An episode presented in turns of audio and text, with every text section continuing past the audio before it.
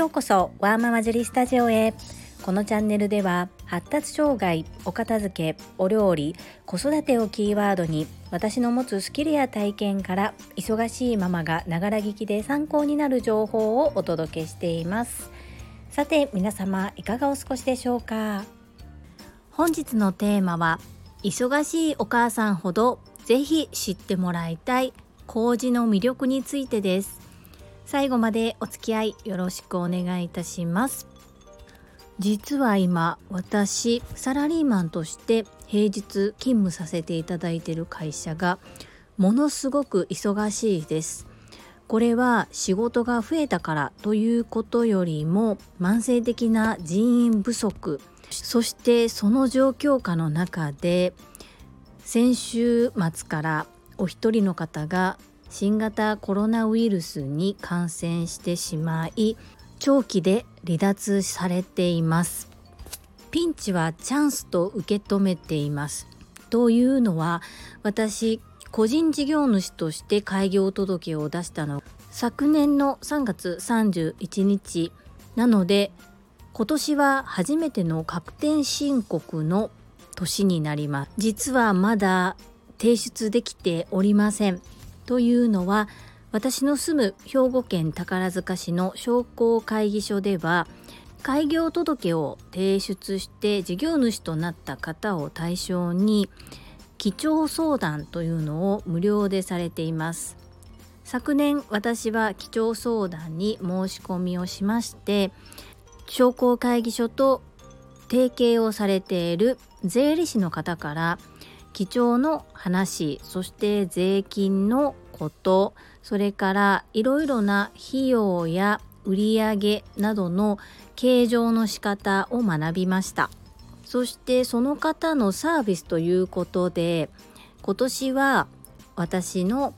確定申告をサービスでさせていただきますというお話をいただいていたのですが2月に子どもの体調不良によりコロナウイルスの感染ではなかったのですが学校に行けない日があり私の有給休暇今年度分をほぼ消化してしまったことそして最初に申し上げた通り職場で慢性的な人員不足であるということも重なって仕事をこれ以上休んで基調相談を受けることができなくなってしまいました。そしてその基調相談の期限最終が2月までという話だったのでもうお会いすることができなくなってしまったがためにその特典であるサービスを受けれなくなってしまったんですね。でもこれも考えようでもしそれをお願いしていたら来年はちょっとしんどくなっていたのかなと思うんです。結局は自分でしなければなりませんのでね。なので今年ちゃんと自分のことは自分でしなさいという暗示だなと思ってそれは冷静にしっかりと受け止めています。そしていくら仕事が忙しくなっても子供のお腹はすくわけでそして私は母親なのでご飯を準備するわけですがベ盛りで男の子が2人小学校6年生と小学校2年生なんですけれどもまあ本当によく食べます。そして不思議なんですけれども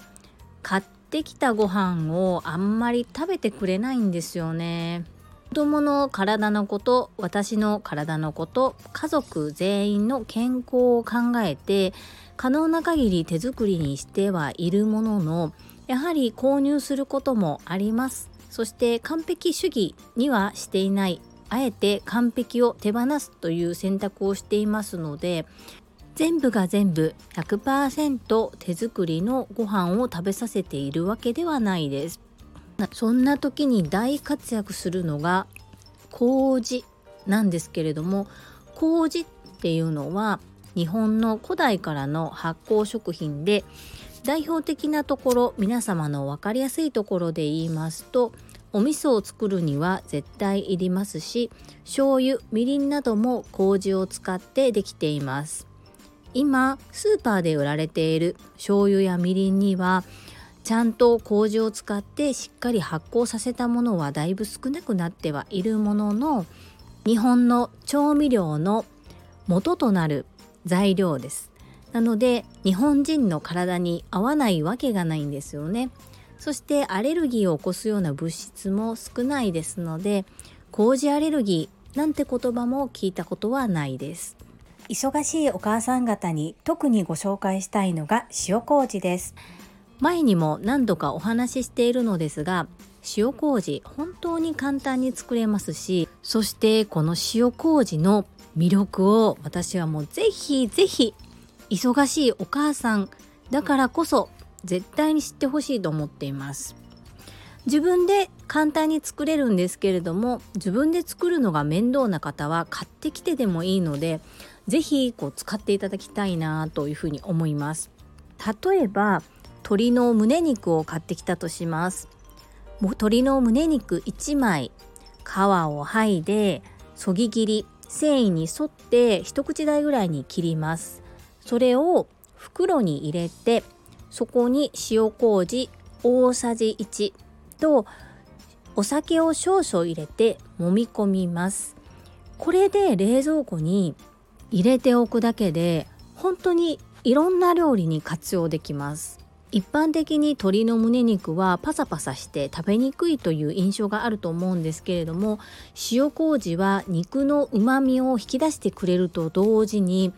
パサパサになりにくくなるしっとりと仕上がりやすいです。もちろん火の入れ方やその他いろいろと工夫もあるんですけれども塩麹につけておくことで日持ちもしやすくなりますので今だったらググったらいっぱいいろんなレシピが出てきますし YouTube など無料のアプリでもいろんなレシピが紹介されていますので是非気になった方は検索されてみてください。忙しいお母様には是非知っていただきたい塩麹。もっともっと魅力をそして簡単な使い方を皆様に紹介できるようにしていきたいと思っております。それでは本日も最後までお付き合いくださりありがとうございました。皆様の貴重な時間でご視聴いただけること本当に感謝申し上げます。ありがとうございます。ママの笑顔サポータージュリでした。